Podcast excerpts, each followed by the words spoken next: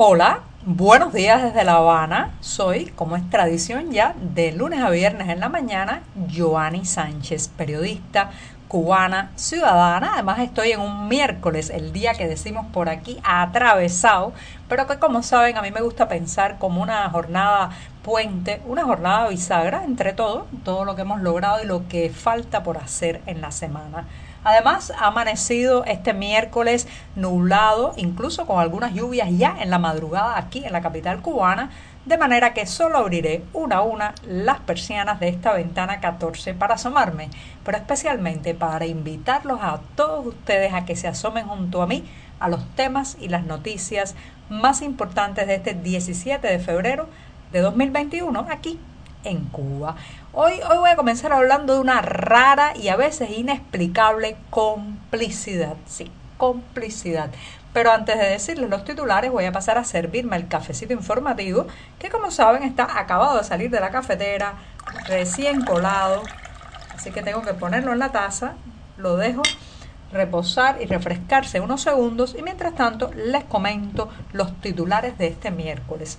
Ya les adelantaba que iba a empezar hablando en este programa de una rara complicidad. Sí, ahora, ahora que los malos de la película son los revendedores del mercado informal, quiero hablar del encubrimiento, sí, el encubrimiento popular a los revendedores, una manera de responder también a las campañas de delación que está promoviendo el oficialismo para que eh, pues los propios ciudadanos señalen, delaten eh, a estos eh, revendedores del mercado informal. En un segundo momento, cambios en la aduana para menos prohibiciones. Vamos a ver, según las declaraciones oficiales, qué se puede inferir de estos detalles. También hay un ligero giro, señoras y señores, en el discurso oficial sobre el repunte de COVID-19 en Cuba. Ya saben que al discurso oficial hay que leerlo y escucharlo atentamente porque a veces deja de decir más de lo que dice y voy a tratar de hacer una especie de interpretación de esos silencios y de esos cambios. Y por último, recomendar un videoclip que acaba de salir este martes, Patria y Vida, cómo ponerle música al cambio cubano. Dicho esto, presentados ya los titulares, ahora sí llega, ahora sí llega ese momento mágico, especial, ese el mejor momento del día en que voy a revolver para tomarme el cafecito informativo. Ya sé que otros tienen ahora mismo en sus manos o frente así en una taza una tisana, una infusión, un mate, un té, otros que del lado allá del Atlántico ya están en otro uso horario, bueno, pues quizás se están atreviendo con un vinito, una cerveza, pero yo tengo un cafecito recién colado, caliente, amargo como me gusta a mí y siempre, siempre necesario.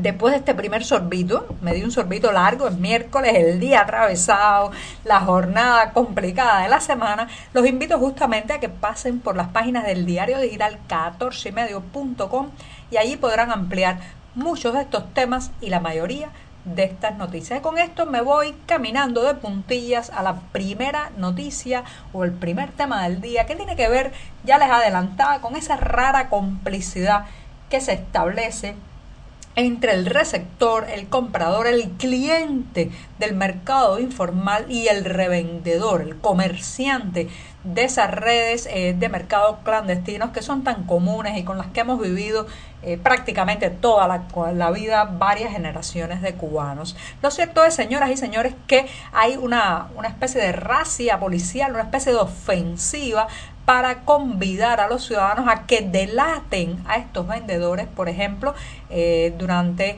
eh, este fin de semana varios medios oficiales han publicado eh, sobre el aumento abusivo de precios en los mercados, la reventa en el doble, el triple de las tarifas establecidas o los precios topados por el gobierno de muchos productos básicos, incluyendo fundamentalmente alimentos. Y todas estas son convocatorias a que la propia gente se involucre en la delación, en el señalar a quien está vendiendo estos productos tan necesarios que muchas veces, reitero, son básicos, algo como cebolla, carne de cerdo, arroz, frijoles, eh, pues que la propia gente se involucre en delatar a estos revendedores. Pero lo cierto es que la reacción popular es muy tímida y muy apocada fuera, fuera de las personas muy involucradas con el oficialismo, dígase militantes del Partido Comunista, dígase miembros de los comités de defensa de la revolución, esos, esos, esas organizaciones constituidas y creadas justamente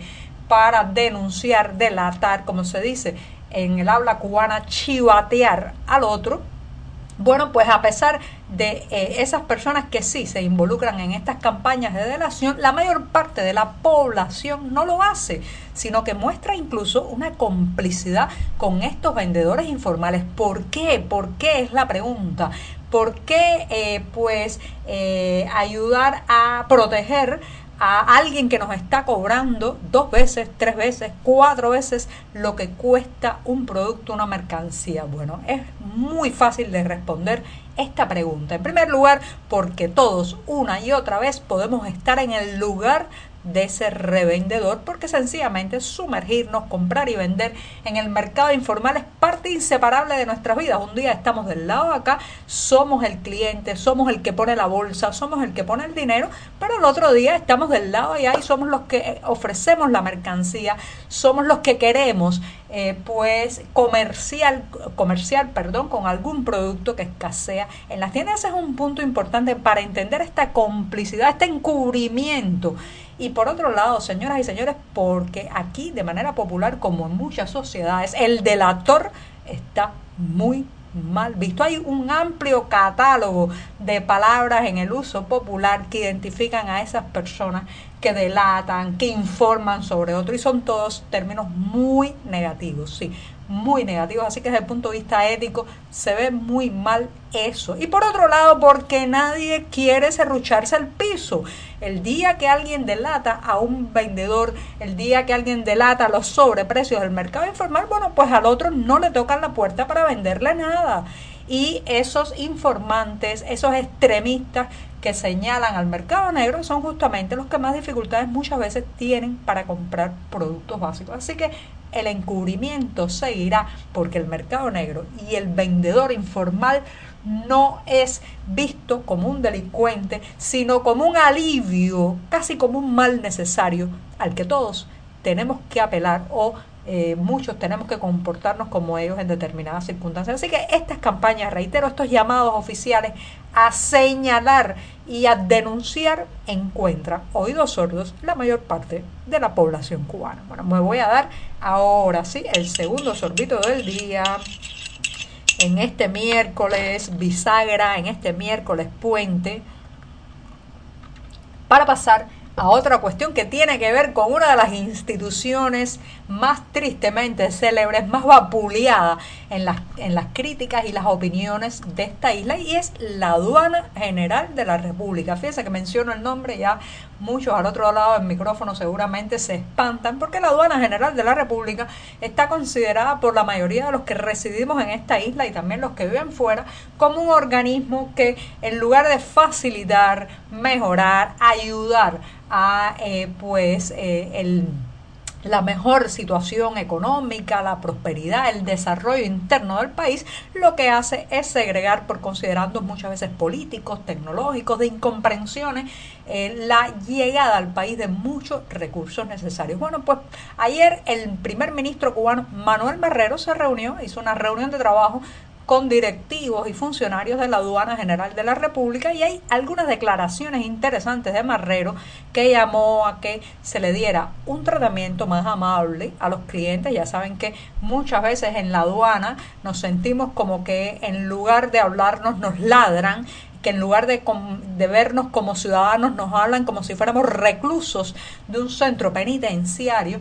Y eh, bueno pues Marrero llamó a que el tratamiento a la ciudadanía fuera más amable pero también habló de que hay que hacer cambios importantes en la aduana. Señoras y señores, el cambio principal que hay que hacer en la aduana de este país es que deje entrar en manos ciudadanas, en manos particulares, en manos privadas, todos los recursos que nos están haciendo falta ahora. No puede ser que la aduana general de la República siga teniendo un listado tan estricto, por ejemplo, de cuántas máquinas de afeitar desechables puede entrar un ciudadano en su equipaje es viviendo en un país donde ese producto escasea, no está o solo está en el mercado informal. ¿Usted se imagina si pudiéramos traer eh, todas esas almohadillas sanitarias que ayer les contaba que faltan para mujeres, todos esos alimentos deshidratados, todos esos recursos que faltan, cuántas familias se verían aliviadas? Ah, pero no en lugar de eso, hay muchas prohibiciones, hay muchas restricciones de importación, hay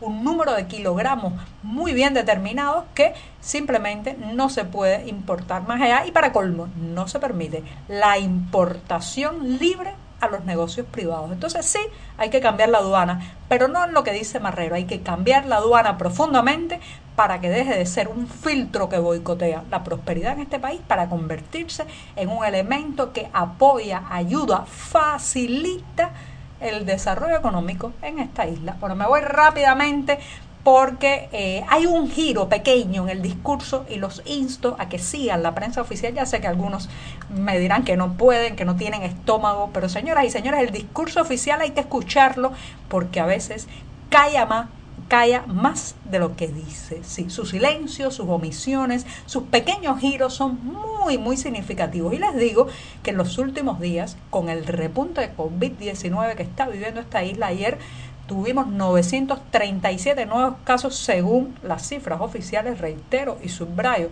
esta parte, ha habido un pequeño cambio en la manera de culpar que tienen las autoridades. Hasta ahora nos culpaban a los ciudadanos, la indisciplina social, que la gente no usaba bien el nasobuco o mascarilla, eh, que eh, la, había aglomeraciones en las calles, etcétera. Pero poco a poco, en los últimos días, ha empezado un proceso de autocrítica, de señalar las deficiencias institucionales, las demoras, por ejemplo, en dar los resultados de las pruebas PCR para diagnosticar los casos positivos. ¿Y eso? ¿Cómo se puede leer eso? Se lee con una palabra de cinco letras. Miedo. Evidentemente la situación está muy delicada, el miedo está llegando ahí arriba y se nota, se percibe en un ligero cambio de la manera en que están narrando las causas y las razones para este repunte de COVID-19 en Cuba. Y me voy, me voy recomendándoles un videoclip que fue lanzado ayer. Se llama Patria y Vida. Fíjense qué título más hermoso en un país donde estamos acostumbrados a la dicotomía con la muerte, patria o muerte, todo ese tema funerario, del sacrificio numantino que nos han querido imponer, bueno, pues estos músicos, entre los que está Yotuel Romero, lo conocen el popular, del popular grupo Orillas, el dúo Gente de Zona, de Exemer Bueno, Michael Osorbo y el Funky, han lanzado este videoclip con el título Patria y Vida, que lo pueden encontrar en las redes sociales y que me gusta pensar como una banda sonora para el cambio en Cuba. Así, a ritmo de hip hop y de rap va Patria y Vida. Muchas gracias y hasta mañana, que ya saben es mi día preferido de la semana.